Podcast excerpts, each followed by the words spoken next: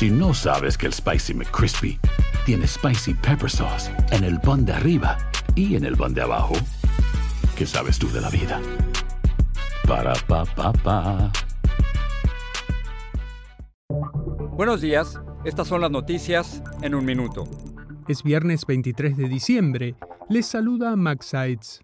El Frente Ártico avanzó este jueves sobre gran parte del país, provocando abruptas caídas de temperatura y fuertes nevadas y vientos. Joe Biden pidió a los más de 200 millones de estadounidenses bajo alerta que se tomen en serio los riesgos de esta poderosa tormenta invernal. Miles de vuelos han sido cancelados o demorados. El comité de la Cámara Baja que investiga el asalto al Capitolio presentó su informe final, en el que recomienda impedir que Donald Trump pueda volver a postularse a elecciones presidenciales. El reporte acusa a Trump de incitar a la insurrección en su intento por anular la derrota electoral de 2020. El Senado aprobó este jueves un proyecto de ley de gastos para 2023 que intenta evitar el cierre del gobierno antes de las vacaciones de Navidad. Se espera que la iniciativa sea votada este viernes por la Cámara de Representantes.